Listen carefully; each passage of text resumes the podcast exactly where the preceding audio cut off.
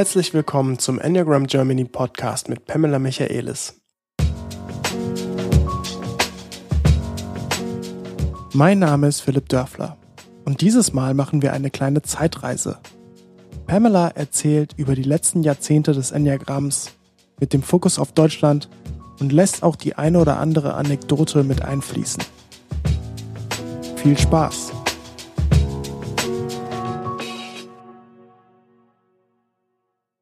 Ja, moin Pam. Hi Philipp, good morning. How are you? Ja, gut. Und wie geht's dir? Ja, ja gut, gut. Wir sind heute zusammengekommen, um mal ein ganz anderes Thema anzuschneiden. Wir gehen nämlich durch die Geschichte des Enneagramms. So ein bisschen. So ein bisschen. ja, es ist wir ein fangen, großes Thema, ja. Ja, wir fangen nicht an bei äh, Vorzeiten, aber ja, ähm, ich glaube, einen kleinen Eindruck darüber, wie das Enneagramm wirklich ja. in die Welt kam, ja. werden wir bekommen. Mhm. Und ähm, der Fokus wird aber, denke ich, schon auch sein, ähm, wie die Geschichte dann wirklich im Detail im, in Deutschland sich verbreitet hat. Mhm. Ja, und ähm, dann steigen wir doch einfach mal direkt ein. Pam, was was willst du uns denn sagen, wenn man über das Enneagramm denkt? Wie, wie wurde das denn gestartet? Ich meine, ich glaube, wenn man sich ein bisschen damit beschäftigt, weiß mittlerweile jeder, dass Gurdjieff ähm, der entscheidende Träger war, der irgendwie die Fackel zum Leuchten gebracht hat. Oder ja, wie, wie siehst ja. du das? Ja, ich, also das habe ich mal, ich habe so gelernt, ne, so in meiner Ausbildung damals mit Helen und David und mit ähm, Jürgen Ali Norbert. Ähm, es war schon, es hieß, Gurdjieff war der Großvater des Enneagramms. Er wurde geboren so ungefähr 1869 und ist gestorben 1949. Und er hat das Symbol zum ersten Mal benutzt ähm, für ein, also eine Grundlage für eine persönliche Entwicklung. Ähm, und, und nur als Zwischenfrage, und Gurdjieff ist der einzige Name. Ist das ein Nachname? Ist das ein Vorname? Ist das ein Name? George Ivanovich Gurdjieff, wenn ich das richtig erinnere. Und er ist Inder, ne? Nee, der war ein ähm, russischer Armenier, glaube ich. Ja, Russisch. Also er hatte zwei, äh, zwei Länder so in seiner Biografie. Seine ah, ja. Eltern kamen aus zwei verschiedenen äh, Länder. Er war ab, er hat Zeit in Indien verbracht. Also er hat im Grunde er, er war ein richtiger Seeker, ne? Er war schon ein Seeker. Er wollte die Welt verstehen, er wollte Mensch verstehen. Vor allem wollte er die Rolle von Mensch in Bezug zum, zur Welt, zum Universum verstehen. Ähm, und er hat ähm, sich auf den Weg gemacht. Er ist durch die ganze Welt äh, gereist. Es gibt einen sehr interessanten Film über ihn. Ähm, ich glaube, sowas wie Journey of a Remarkable Man.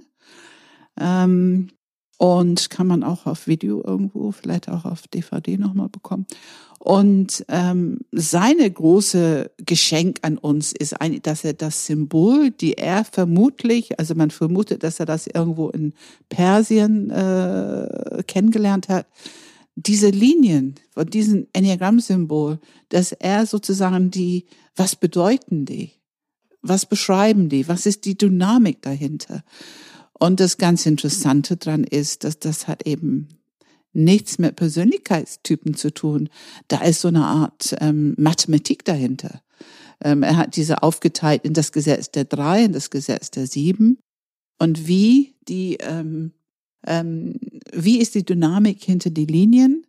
Ähm, und inwieweit sind wir auch ähm, als Mensch, als Planet so ein bisschen universelle Gesetze ähm, wir unterliegen universelle Gesetze. Ne? Das ist, das ist, was er als Dynamik beschreibt. Ähm, da will ich kurz zwischenkrätschen, weil du sehr viele Begriffe jetzt nennst, die vielleicht nicht alle kennen. Mhm. Das ist, du hast gesagt, kein Persönlichkeitsmodell, zumindest zu seiner Zeit. Zu seiner es Zeit ist, nicht. Nein. Es ist was gewesen? Ja, er, er hat das als Prozessmodell benutzt. Er hat es auch benutzt, wie gesagt, die Dynamiken hinter Probleme und wie kann man Probleme lösen. Und er hat durchaus seine Leute sehr rangenommen. Also die, für eine persönlich eine spirituelle Entwicklung hat er die Leute sehr viel Schikanen ausgesetzt, ähm, um äh, um sich näher kennenzulernen. Also ihm ging es schon auch um dieses Innenleben, ne? Innenleben in Bezug zum Außenleben zur Welt.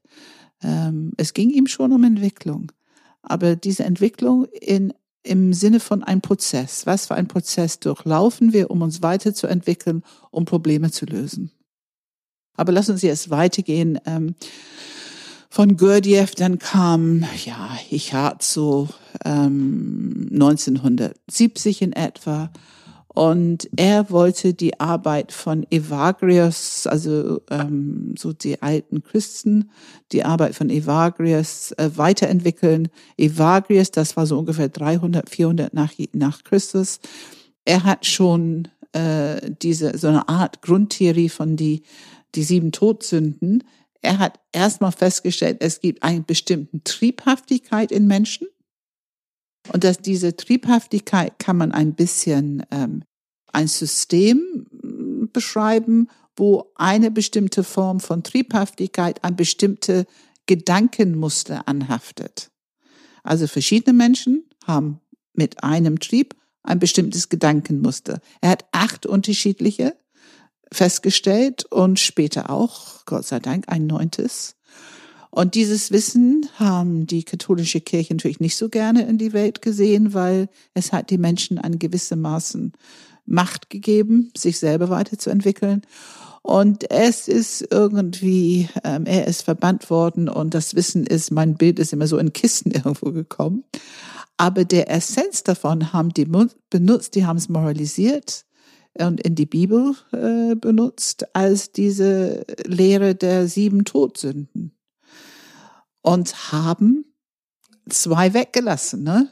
Äh, Evagrius hatte neun, haben zwei weggelassen. Das war Angst und Täuschung.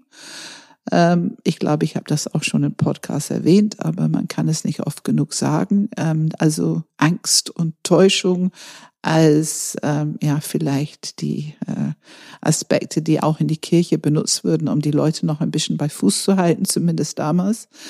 Ähm, und ich hatte so 1970, er wollte diese leere Transformation der Sünde zur Tugend, er wollte es weiterentwickeln, er wollte es nutzbar machen für die Entwicklung von Menschen, was ein ganz wichtiger Aspekt war. Und er hat die ersten Seminare ähm, angeboten zu dem Thema. Und da war Naranjo, ähm, ein Claudio Naranjo, ein sehr bekannter Name in, in die Geschichte des Enneagramms. Er war in diesen Seminaren, hat also von Ichazu gelernt. Und er hat es wiederum weiterentwickelt. Naranjo hat es weiterentwickelt mit dem, also er hat mehr System in Zusammenhang mit moderneren ähm, Persönlichkeitssystemen, mit Psychologie ähm, und sehr viel ja feinere äh, Differenzierung für jeden Punkt gemacht und was ganz, ganz wichtig ist, Naranjo hat die Abwehrmechanismen genau für jeden Enneagramm-Stil ähm, sozusagen benannt. Und das ist etwas, was wir zum Beispiel in unserer Schule heute doch sehr viel äh, benutzen, wie du weißt. Ähm, und äh, in auch, einem. Sorry? sorry, Pam, ich unterbreche dich ganz ja, kurz. Ja. Ähm, nämlich auch hier, ich will nur für Leute, die vielleicht noch nicht so gut sich mit dem Enneagramm auskennen, nochmal zwei Sätze anmerken. Ähm, das eine ist Todsünde, damit meinst du ja die Leidenschaften. Genau. Und auch genau. die Tugend, was hat die mit dem Enneagramm zu tun? Für mich ist das heute, was ich oft als Diamant beschreibe. Es ist einfach diese tiefere Potenzial, die wir alle in uns haben, wenn wir diese Entwicklungsarbeit machen mit dem Enneagramm. Mhm. Und der Abwehrmechanismus? Das ist die psychologische Abwehrmechanismus, wird auch oft als Barriere beschrieben. Ähm, und für mich ist es ein Aspekt in uns, die wichtig ist, kennenzulernen, weil wir sehr viel persönliche Entwicklungsarbeit machen können, wenn wir aktiv damit umgehen, aber auch nicht, ähm, nicht verteufeln. Also wir müssen schon echt gute Freunde werden mit unseren Abwehrmechanismus, weil es hat eine Schutzfunktion. Es hilft uns gut zu überleben, hat immer uns geholfen, gut zu überleben. Und es hat, es ist eine Barriere. Es blockiert uns. Es hält uns klein an Stellen, wo wir viel mehr könnten und viel mehr sein könnten. Und es geht uns in diese Entwicklungsarbeit, dass wir lernen, aktiv damit umzugehen, wie mit alles andere auch, mit der Leidenschaft, mit der Fixierung, dass wir aktiv damit umgehen, damit wir entscheiden, dass wir freie Wille haben, dass wir entscheiden, ähm, dass ich eine freie Wahl habe, dass ich nicht diese Automatismus unterlegen bin, die normalerweise durch eine unbewusste Abwehrmechanismus ähm, in uns äh, ausgelöst wird, funktioniert. Mhm. Okay. Wir waren bei Naranjo. Ja, wir waren bei Naranjo. Das, ja, ist schön, dass wir über Abwehrmechanismus sprechen. Also das kann man ihm wirklich hoch anschätzen. Und ähm, wir haben noch nicht über Subtypen gesprochen, die waren auch bei Ichazu schon. Und Naranjo hat das auch sehr viel weiterentwickelt mit den drei Subtypen. Ne? Wir sprechen über Enneagramm und Subtypen, also drei Untertypen, äh, die eine bestimmte Verhalten beschreiben, drei unterschiedliche Verhalten, je nach äh, Instinkt, Urinstinkt, die uns äh, sozusagen äh, das Leben leitet, hauptsächlich. Ähm, und Helen war in einer von diesen Workshops mit Naranjo, mit einer Gruppe von ihren Studenten. Und sie war zu der Zeitpunkt interessiert daran, was sind die Barrieren, die Menschen daran hindern, ihre eigene Intuition erstens Zugang zu haben und auch wirklich zu nutzen, anzuwenden, weil sie war eine sehr intuitive Person. Ähm, und da hat sie immer nach Barrieren gesucht. Hat, sie hat schon erkannt, dass es welche gibt, aber sie hat nicht gewusst, noch nicht erkannt, dass es ein System gibt.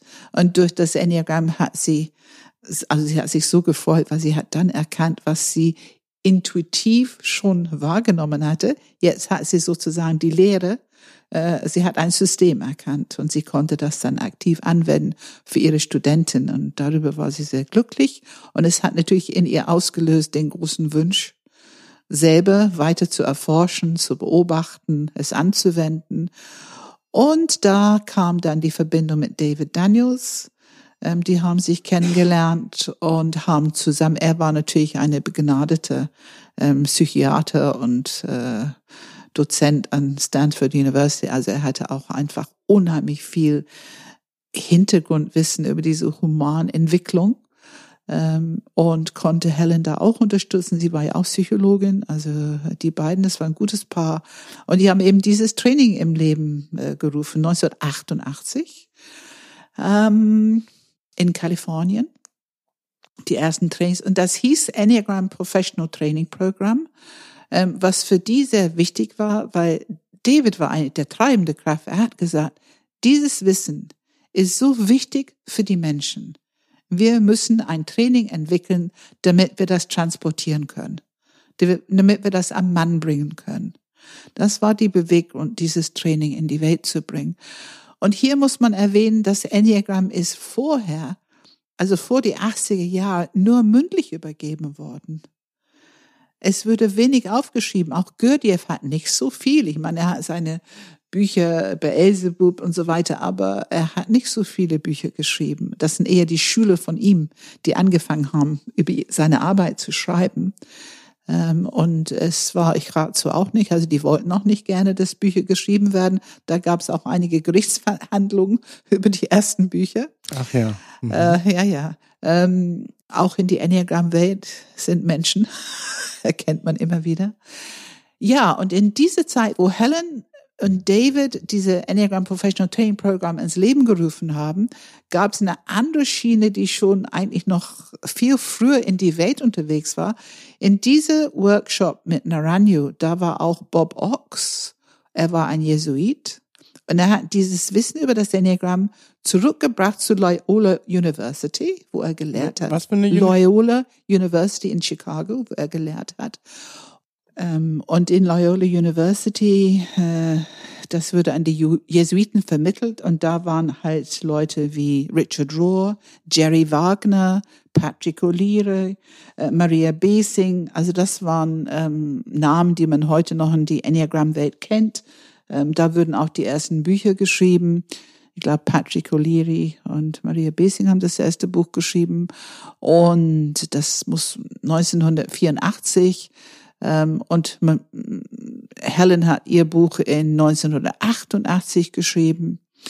Ähm, aber interessant ist, wir haben ja eine Veranstaltung in 2003 gemacht in Berlin. Und äh, wir hatten ein Gelände gesucht, weil es dieser erste ökumenische Kirchentag war. Es war ein riesiges Event. Und wir haben ein, ein, ein, ein Ort, ein Zuhause für unser Enneagram-Event gesucht. Und da haben wir ein Gelände gefunden bei den weißen Väter von Afrika. Mhm.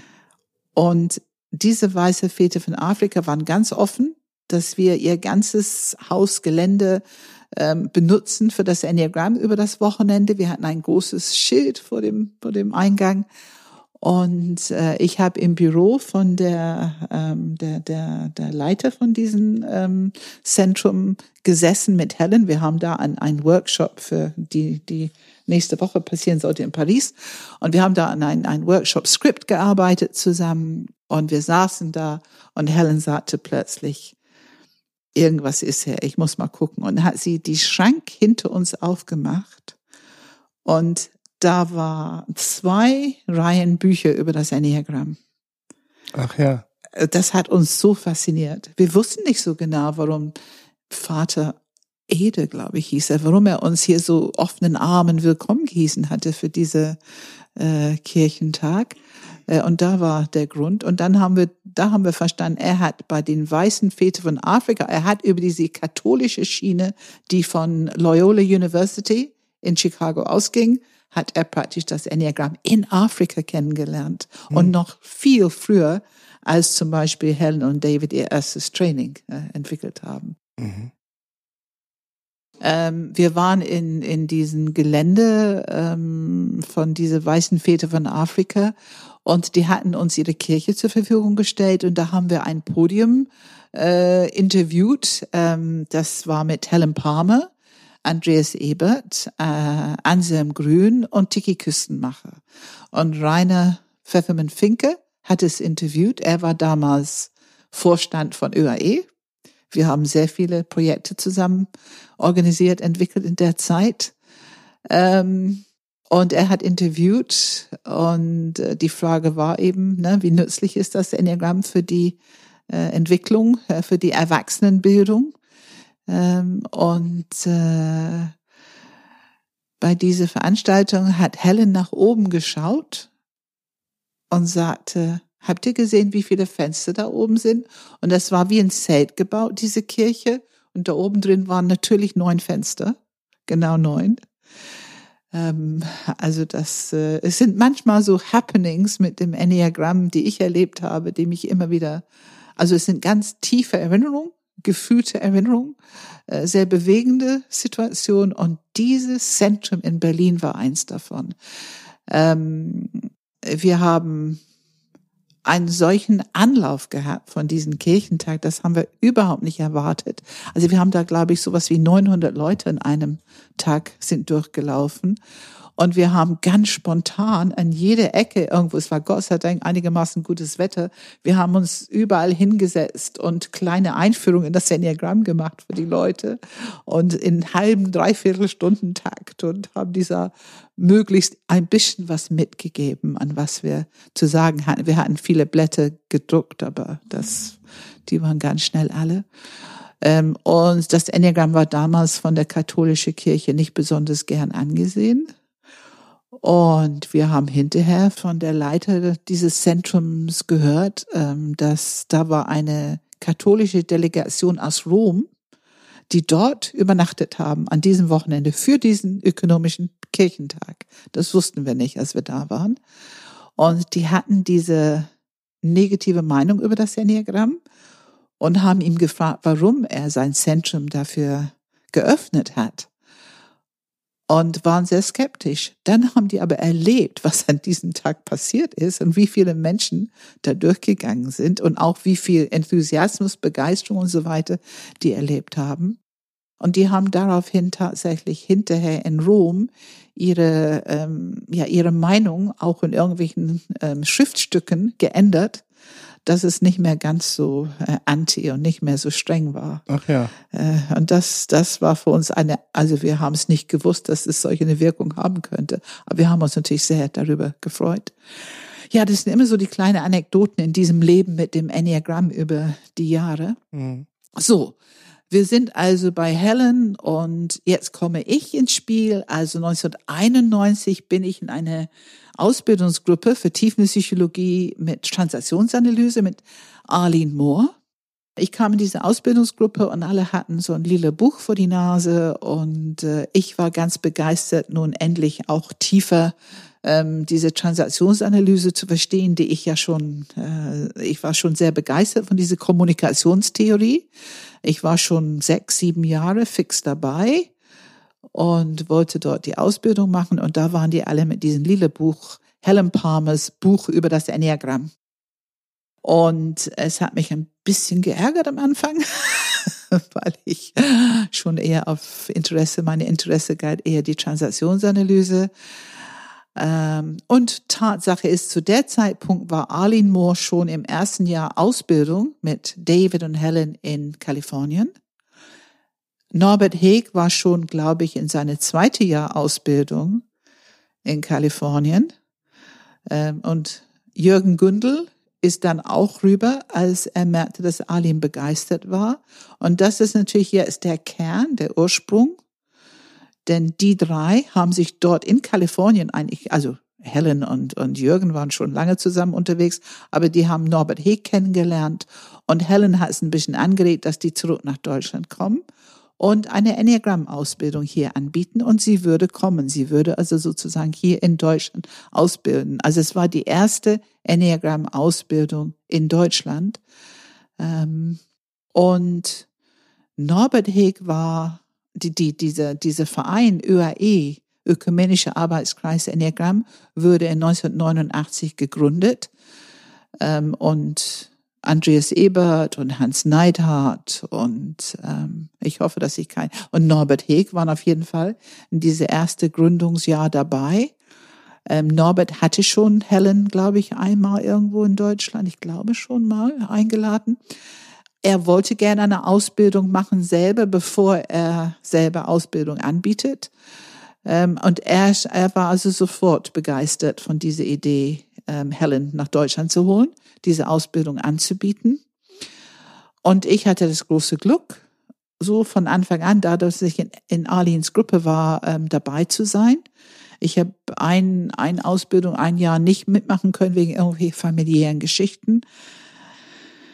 Ähm, aber es war dort auch, dass die ÖAE anfing, so zusammenzukommen mit diese, diese Helen Palmers Ausbildung und die Ausbildung in der mündlichen Tradition, äh, die natürlich eine ganz andere Schwerpunkt hat, als zum Beispiel was, was in die ÖAE äh, als für Ausbildung gilt, ne? Und dadurch auch sehr ergänzend war. Und dann habe ich in 9, 97 zertifiziert und bis dahin war ich schon so begeistert von Enneagramm, dass ich wusste, das wird mein ähm, absolutes, ähm, ja, das wird das Zentrum sein, worauf ich meine Berufswelt, meine Berufs, beruflichen Weiterweg aufbaue. Ich wusste, das will ich, ich finde es so faszinierend, das will ich in die Welt bringen. Ich will damit arbeiten. Und 97 und 98 habe ich Helen Palmer nach Hamburg eingeladen.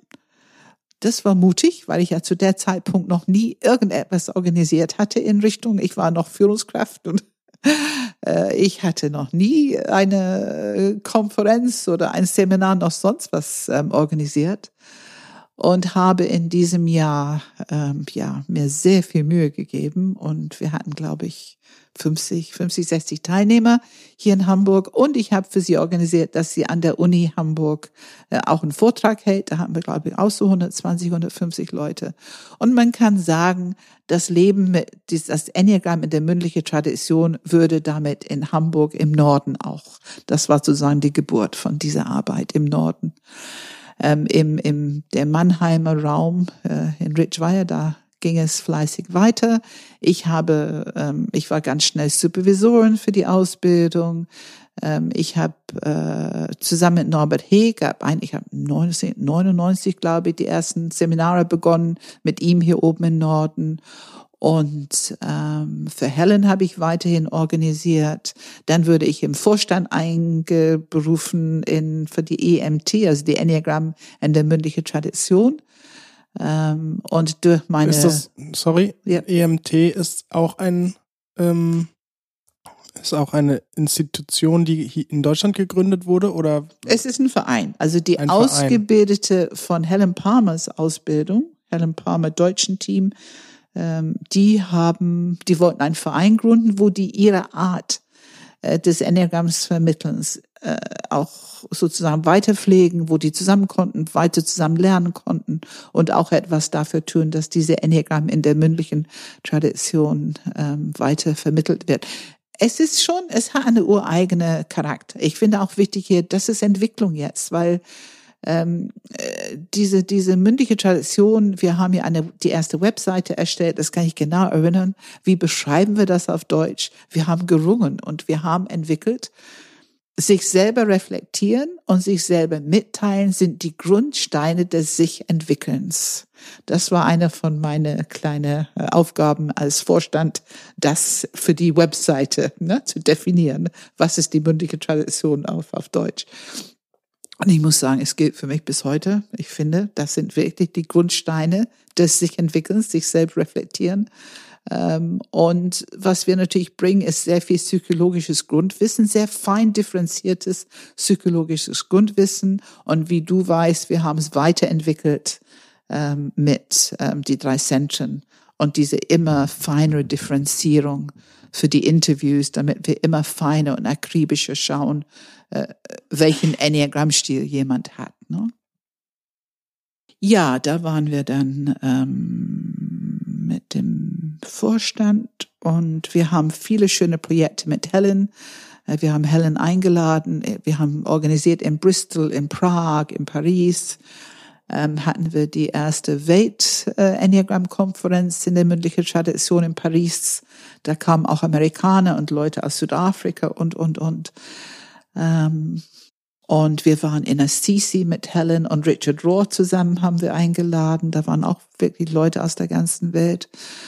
Ähm, ich habe sehr gerne und sehr viel kooperiert mit die UAE. Ich war auch mit in die erste Gruppe, die eine Ausbildung für die UAE entwickeln wollte. Die haben uns gebeten, ob wir helfen würden. Und da war eine Gruppe von, ich weiß nicht, zehn, zwölf Leute. Und wir haben alle sozusagen an ein paar Wochenenden da ähm, entwickelt, um eine Ausbildung, eine passende für die ÖAE zu entwickeln, weil dann ist es natürlich wichtig, dass solche Themen wie Bibliodrama da eine Rolle gespielt haben. Ähm, also die haben schon ihre eigenen, ähm, ihre eigenen Theorien auch da und, und, und Kontemplation und also einfach was gut passt für ihre Ausbildung. Ähm, und das, ja, die, bis 2005 ich war auch schon in Amerika auf Konferenzen. Ich war schon bei der IEE, habe ich dort einen Workshop gemacht. Ich glaube schon 2001 oder schon 2002. Sag mal den, den ganzen Namen IEA. International Enneagram Association. Ah, I. IEA. Also es gab in Amerika zwei Associations. Das war einmal die International Enneagram Association. Die war natürlich da für alle Enneagram-Lehrer, also Richard Rohr und Riso Hudson und, ähm, und Helen und David und, und, und, Hurley Donson und, und, und. Und ähm, dann gab es Helens, Helen und Davids Verein, wo wirklich diese mündliche Tradition ähm, vertreten war und das war eben die äh, Association. Äh, das hat verschiedene Namen gehabt, in, aber in die mündliche Tradition. Und ich habe sowohl für die IEA als auch für die ähm, äh, Helen and Davids äh, Konferenzen habe ich dort Workshops gegeben, einmal zusammen mit ähm, Jürgen Gündel und Karen Webb. Wir haben, ich glaube, 2005 die, also das erste Mal sozusagen auf der Bühne diese Enneagram-Strukturmodell vorgestellt äh, auf dem PowerPoint und auch diese zusammengebracht mit den drei Zentren.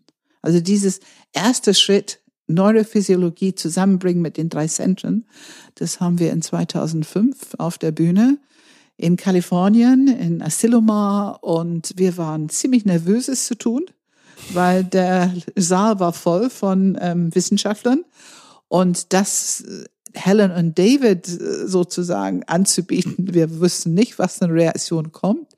Man ist ja immer sehr vorsichtig, ähm, die Wissenschaft zusammenzubringen mit dem Enneagramm.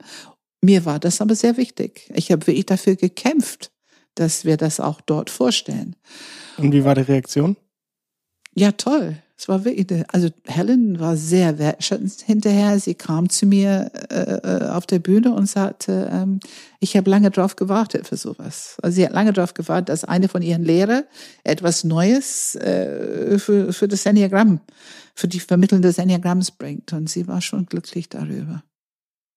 Ja, und ich merkte, die haben ganz schnell eine wissenschaftliche Gruppe dort gegründet. Vielleicht hatten die es auch vorher. Also ich bin ganz vorsichtig, weil ich denke, David hat sich immer für die Wissenschaftlichkeit interessiert. Aber die haben auf jeden Fall ähm, mit einer Gruppe da weiterentwickelt und äh, sich bemüht, diese drei Zentren mit ähm, Neurowissenschaften zusammenzubringen. Äh, wir machen es ein bisschen anders hier, merke ich, aber das finde ich auch okay. Ähm, und dann in 2007 hat Jürgen Gündel diese Gesellschaft für Enneagramm-Studien sozusagen aufgelöst. Und ich arbeitete zu der Zeitpunkt schon als Dozent in die Ausbildung. Da habe ich also sozusagen meine Heimat verloren. Ich hatte noch keine eigene Website, noch keine eigene äh,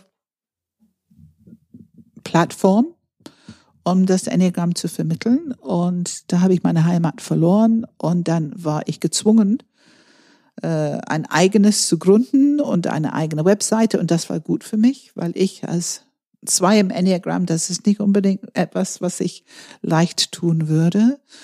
Und wir haben hier oben im Norden, ähm, also ich habe Enneagram Germany, ich habe diesen Namen äh, von Amerika genehmigt bekommen. Ähm, es gab Enneagram Irland und es gab Enneagram London, also es passte schon irgendwo im Konzept, sorry.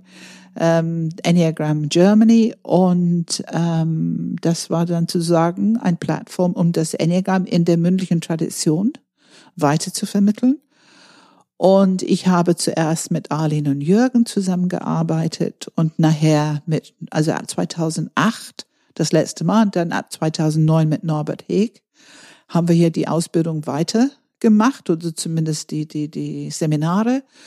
Und ähm, ja, seitdem ist es, glaube ich, eine gute Entwicklungsgeschichte. Also wir haben immer mehr äh, das angepasst an das, was wir für wichtig halten. Also diese drei Zentren haben immer eine zentralere Rolle bekommen. Ähm, die Psychologie, die Abwehrmechanismen haben immer eine größere Rolle bekommen und wir haben auch angefangen, diese Enneagramm-Strukturmodell, also das ist wirklich äh, die, die Konzentration auf Wahrnehmungsstil und Leidenschaft zusammen bilden eine Struktur. Und das suchen wir, wenn wir die Frage stellen, welcher Enneagrammstil habe ich? Das suchen wir und nicht mehr. Wir, wir sprechen relativ wenig über ähm, Persönlichkeitstypen, äh, Verhalten, weil wir einfach sagen, das ist nicht wirklich das, was wir suchen. Äh, Verhalten kann sehr stark beeinflusst werden. Durch neun unterschiedliche Enneagrammstile können dasselbe Verhalten produzieren. Es kann aber unterschiedliche Motivation dahinter sein. Und ähm, Verhalten ist nicht die Ebene, wo man wirklich feststellen kann, welchen Enneagrammstil jemand hat. Ähm, und dann, also 2009 haben wir mit Norbert ähm, hier im Norden, haben wir zusammen die Ausbildung gemacht. Und ähm, wir haben, im, ich kannte Tilman Metzger schon sehr lange. Ähm, ich hatte schon für ihn ein paar ähm, Enneagramm-Seminare für äh, Mediatoren hier im Norden angeboten. Ähm, und er war der Mann, der sozusagen Mediation so im Norden gebracht hat, ähm, ungefähr zu demselben Zeitpunkt, als wir das Enneagramm nach Deutschland gebracht haben. Und er war also Experte der ersten Stunde und so etwas liebe ich. Und ich habe einfach bemerkt, wir arbeiten sehr gut zusammen. Und er hatte schon mal gefragt, ob wir nicht irgendwann mal so eine Art Ausbildung zusammen anbieten wollen.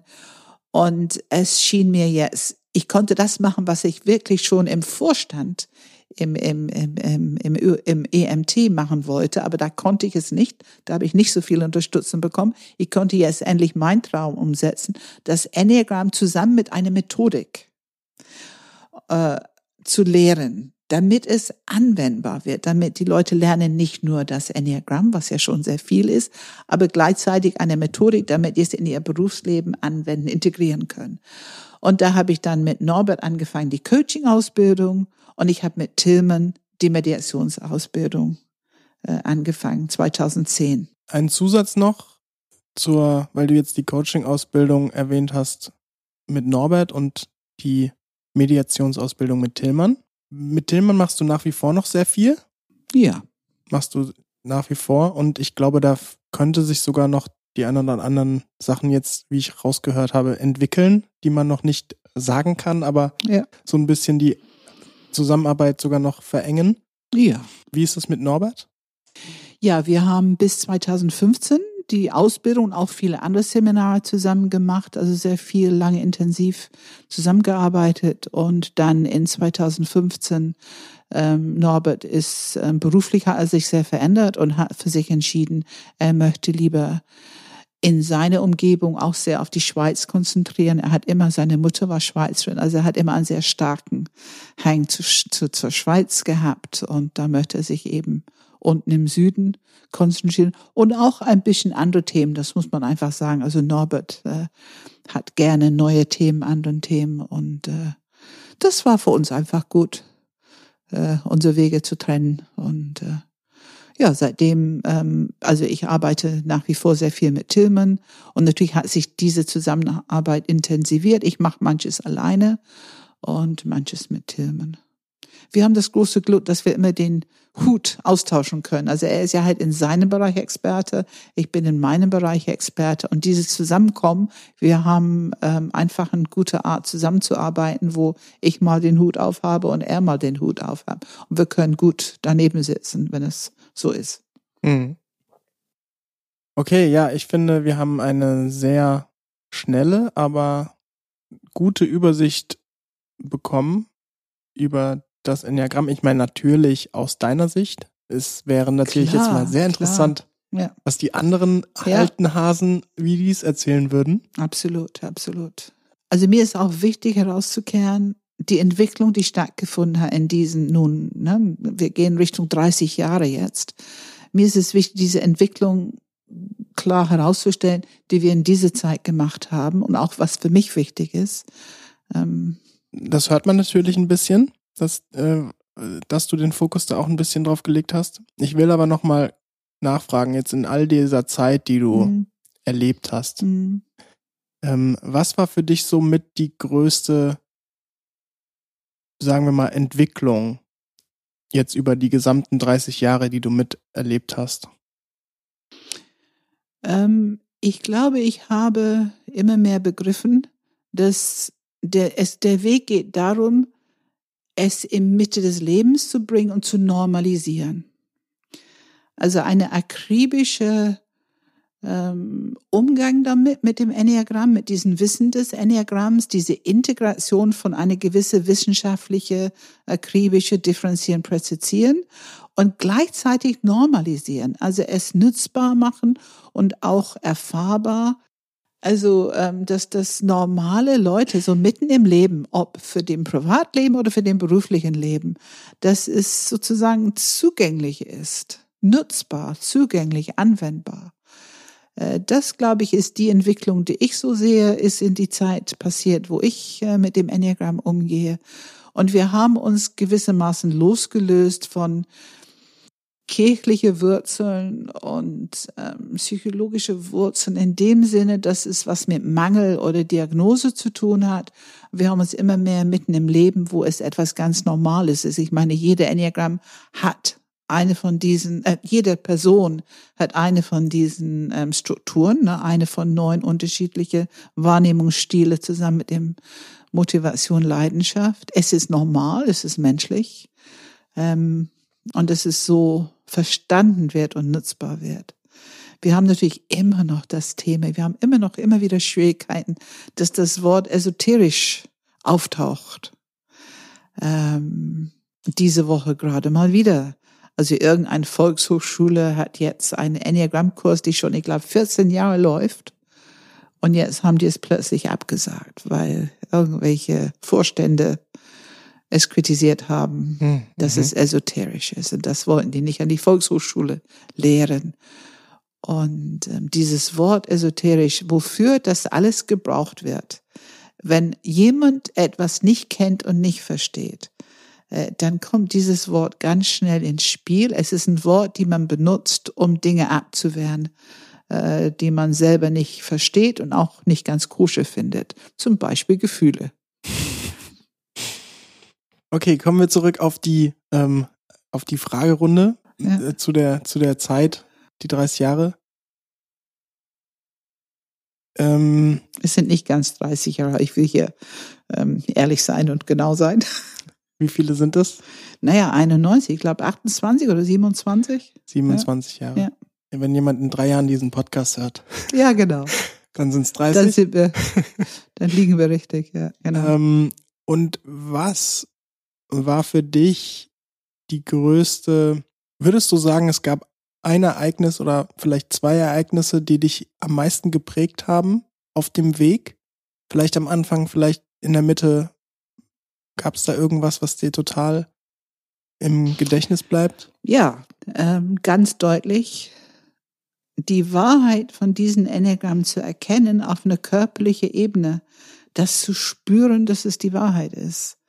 Und das war schon ähm, nicht leicht für mich. Also ich betone immer wieder, ich bin nicht eine von denen, die gleich mit offenen Türen äh, für das Enneagramm hatten. Ähm, ich habe ein bisschen gebraucht und ähm, diesen Moment des Erkennens, dass ich tatsächlich Enneagramm-Struktur 2 habe, habe ich ganz körperlich erlebt. Dass das die Wahrheit ist, habe ich ganz körperlich erlebt. Und das schien mir ein echtes Lernen zu sein. Vorher, ich habe mich viel mit ähm, die Theorie von Psychologie, die Theorie von Kommunikation beschäftigt, mit den Transaktionsanalyse, aber ich habe es nicht verkörpert. Ich habe es nicht körperlich erlebt. Und durch das Enneagramm fing ich die Dinge an, körperlich zu erleben. Auch diese drei Zentren, mein Herzzentrum, innerlich, körperlich zu erleben, das sind schon ähm, sehr ich habe jetzt über ein Ereignis gesprochen und ich, es klingt so, als hättest du da was Konkretes im Kopf, wo du gesagt hast, du hast es wirklich ganz körperlich erlebt, oder? Bin ich ja, da absolut. Falsch? Das war diese Geschichte, die ich bestimmt schon erzählt habe, wo Helen zu mir gesagt hat, oh, I think you're too. Im ersten Seminar im, im Süden. Ja, ich glaube nicht, dass wir das schon mal gehört haben im Podcast. Nee? Okay. Kannst du vielleicht kurz erzählen? Ja. Ich finde das nämlich ja. eine nette. Ich war zu der Zeitpunkt noch so ein bisschen unterwegs. Bin ich eine Neun oder bin ich eine Zwei? Ich war wirklich nicht sicher und die anderen waren auch nicht sicher. Man muss jetzt sagen, zu der Zeitpunkt war überhaupt die Idee von anderen erkennen können, welchen Enneagrammstil die haben, war praktisch nicht vorhanden. Es konnten, da war nicht viel Erfahrung vorhanden.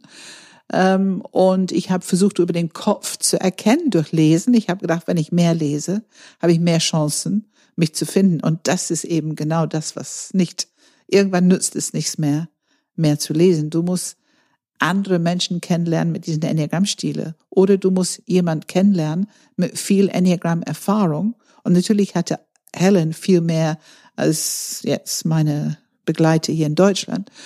Und ähm, ja, die Geschichte ist schon lustig. Ich bin ihr hinterhergegangen in ein Seminar in, die, in der Pause und ich wollte ihr eine Frage, genau diese Frage stellen. Ich bin mir nicht sicher, ob ich neun oder zwei bin. Und sie drehte sich um zu mir und ich sah, dass sie keine Tasse Kaffee in der Hand hatte. Und ich habe eine Tasse Kaffee vom Tisch genommen, die waren ja da aus, ne, die lagen da aus, und habe ihr das sozusagen angeboten in die Hand, während ich die Frage stellte. und das habe ich natürlich komplett unbewusst gemacht. Und sie sagte, oh, I think you're a two. Und dann drehte sie sich um und ging weg. Und mhm. ich stand da, äh, ich war ziemlich mitgenommen. Erstens, weil ich in dem Moment mich gefragt habe, wie konnte sie das so schnell sagen? Und dann habe ich selber bemerkt, dass ich eine Tasse Kaffee ihr eben angeboten habe. Sie hat es immerhin genommen. Es wäre vielleicht noch ein Tick schwieriger gewesen, wenn sie auch noch abgelehnt hätte. Ähm, sie hat es netterweise genommen. Und da bin ich zurück zu meinem Sitz und habe erstmal gesessen und äh, verdaut, was ich da erlebt hatte. Es war beeindruckend und es war eben körperlich beeindruckend. Da habe ich bemerkt, puh. Stich ins Herz, was war das? Stich in Herr, Stich ins Zwergfell. Ich glaube, wenn man sagt, verletzter Stolz, das würde es treffen. Und es war eine, eine ganz körperbewegende Erfahrung. Du hast aber auch erzählt, dass dieser, dieses Ereignis, obwohl es, also du hast ja immer erzählt, 99 Prozent wollten eigentlich gehen. 97 Prozent. Ich sage immer, drei Prozent hat die Wahrheit erkannt. Okay. 97. Wir wollen es nicht schlimmer machen, als es war. Aber es war ja schon so, ähm, du hättest ja auch schnell in die, in die, durch deinen gekränkten weg, Stolz. Ich, ja, ich hätte wegrennen mögen. Ja, und, äh, und dann das Enneagramm dafür verteufeln. Ne? Verteufeln ne? und nie wieder. Ja. das wäre meine automatische persönliche Reaktion, wenn ich nicht diese ein bisschen was schon gemacht hatte an persönlicher Entwicklung, Gott sei Dank. Und mein erwachsene Ich hat gesagt, nein, du bleibst hier schön sitzen. Äh, du wirst hier noch mehr Interessantes erfahren und lernen. Gott sei Dank. Wer war für dich die größte, also welcher Mensch, welche Person war, war nee, muss eine, ja nicht nur eine sein, aber wer war, war für dich die, die größte Inspiration oder lehrreich? lehrreich? Ja, also ich, ich muss an dieser Stelle sagen, ich bin für alle meine Lehrer sehr, sehr dankbar. Ich merke, was ich für ein Glück im Leben hatte, diese Menschen kennenzulernen. Und ähm, ich habe, wenn ich so rede, fange ich so, da gehe ich sogar zu meiner Schulzeit zurück. Das ist einfach so. Mhm. Da habe ich ein paar Lehrer gehabt, die mich so inspiriert haben und eine solche Begeisterung äh, zeigten, ihre Expertise rüberzubringen. Ich glaube, das hat mich immer, also dieses Wort Expertise war für mich immer ein wichtiges Wort. Ich habe es immer gesucht in den Menschen. Und Arlene kennenzulernen mit Transaktionsanalyse war sehr wichtig. Ähm, ich habe sehr viel von ihr gelernt. Und Jürgen Gündel, er ist eine Fünf im Enneagramm. Und ich habe von ihm dieses akribische Nutzen des Kopfzentrums und, und diese fein differenzierte Information. Ähm, eine, eine ganz feine Art, eine ganz kluge, intelligente Art. Das habe ich von ihm gelernt. Und Norbert Heeg mit seiner Siebenerhaftigkeit, mit seiner Leichtigkeit, mit dieser Schnelligkeit, ich habe viel gelernt. Also ich bin für diese drei schon mal deutsches Team sehr dankbar, ähm, sehr, sehr dankbar. Und natürlich da war Helen und sie war der Star und sie war die Koryphäe und sie hat mir gezeigt, was es ist, aus einer tiefe innere Verbindung zu lehren. Und auch mal eine sehr präzise Sprache. Und das habe ich mitgenommen und das ist auch mein Ziel immer gewesen, sehr genau, sehr akribisch die Dinge auf den Punkt zu bringen, wenn ich lehre. Und gleichzeitig habe ich erkannt, was nicht da ist. Also ich bin auch meine Lehre dankbar dafür zu erkennen, was nicht da war und wo ich erkannte, das will ich aber auch noch. Ähm, und für mich war es ganz deutlich, erstmal das Herzzentrum, viel, viel, viel mehr über das Herzzentrum, aber auch Erdung. Äh, wie halte ich das Ganze? Wie, was tue ich damit? Diese, diese Umsetzung. Was kann ich tun? Was kann ich tun? Was kann ich tun? Also Praxis. Und da ist es einfach so, dass ich da weitergesucht habe. Und ich bin sehr froh, dass ich weitergesucht habe. Ich war ja auch in der Welt unterwegs damals. Ich war wirklich in Kanada und Australien und, und ähm, äh, öfter in Amerika und, und, und, in England, in europäische Länder. Ich habe immer gesucht nach anderen Lehrern auch. Ich habe auch hier in Hamburg Eli Jackson Bear kennengelernt. Ähm, also ich habe großes Glück, eigentlich fast alle großen Lehrer kennengelernt zu haben. Ähm, ich habe von Richard Rohr viel gelernt, weil ich ja eine Zeit lang für ihn übersetzt habe und habe dadurch viel Zeit mit ihm verbracht. Aber ich hatte auch andere Lehrer, also spirituelle Lehrer, ähm, die mir dieses Grounding und diese, diese Körperarbeit gezeigt haben. Und das waren halt Bauchmenschen. Insofern, es ist eine gute Mischung, finde ich. Und ich lerne heute noch. Ich habe heute noch Leute, von denen ich unheimlich gerne lerne. Also ich bin ein großer Fan von Ken Wilber, wie du weißt. Ich habe auch durch dich einige kennenlernt, wo ich gerne mal hinhöre im Podcast oder so. Ähm, ja, ich, äh, ich bin schon sehr dankbar einfach für meinen Weg. Okay. Ich bin mir nicht sicher, ob ich, also ich habe, glaube ich, keine Frage mehr. Hast du noch was zu ergänzen? Ich glaube, dass wir in einer Zeit leben, wo wir uns mehr mit diese menschlichen Themen, Entwicklungsthemen und die Neurowissenschaften und Praxis, wenn wir diese drei Felder zusammenbringen, ähm, dann sind wir mitten im Leben, wir normalisieren und wir befreien uns von der Idee, dass wir ein Problem haben müssen oder eine Diagnose, ähm, dass wir irgendwie fehlerhaft sein müssen, um uns weiterzuentwickeln. Ich glaube, das ist ganz wichtig heute. Gerade weil wir normal sind.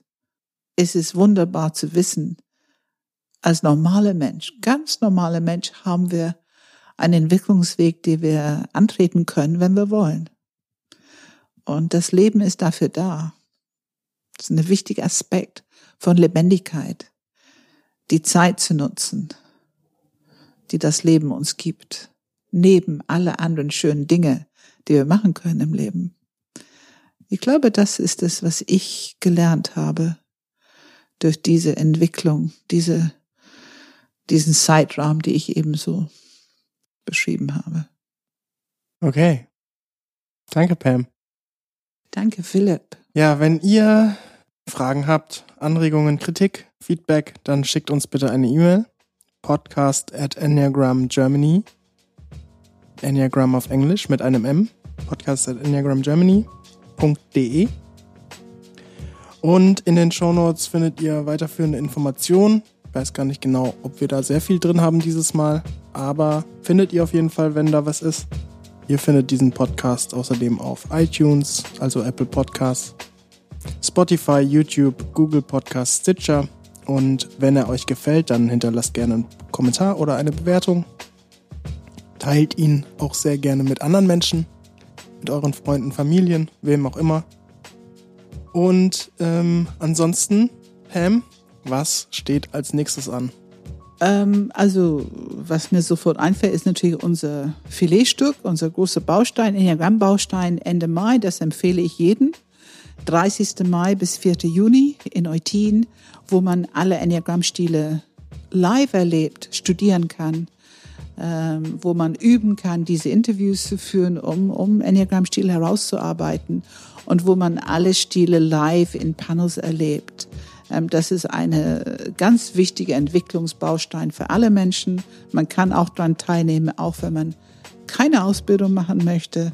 Aber es ist besonders wichtig für alle Coaches, Mediatoren, Berater, Lehrer, also Führungskräfte, also alle, die für andere Menschen, für Eltern auch, die für andere Menschen Verantwortung haben. Ähm, es ist ein sehr, sehr nützlicher Baustein, um das Thema Mensch besser zu verstehen. Okay, ja, dann sind wir am Ende. Vielen Dank. Danke, Philipp.